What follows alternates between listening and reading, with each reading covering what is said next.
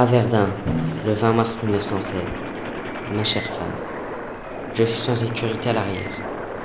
Sur le front, la situation de vie est très difficile. Des bombes explosent de tous les côtés et chaque jour, je vois des amis mourir. Ils se font déchiqueter par les bombes jetées sur les Français par les Boches. Les conditions de vie des soldats dans les tranchées sont déplorables et les difficultés que nous subissons en des combats sont aussi déplorables. Chaque jour, nous devons nous rendre au puits pour remplir nos seaux d'eau. Et très souvent, nous y rencontrons des Allemands qui nous tirent dessus. Et même au moment où je t'écris cette lettre, les conditions de vie sont horribles. Tous les soldats agitent leurs baïonnettes vers le ciel.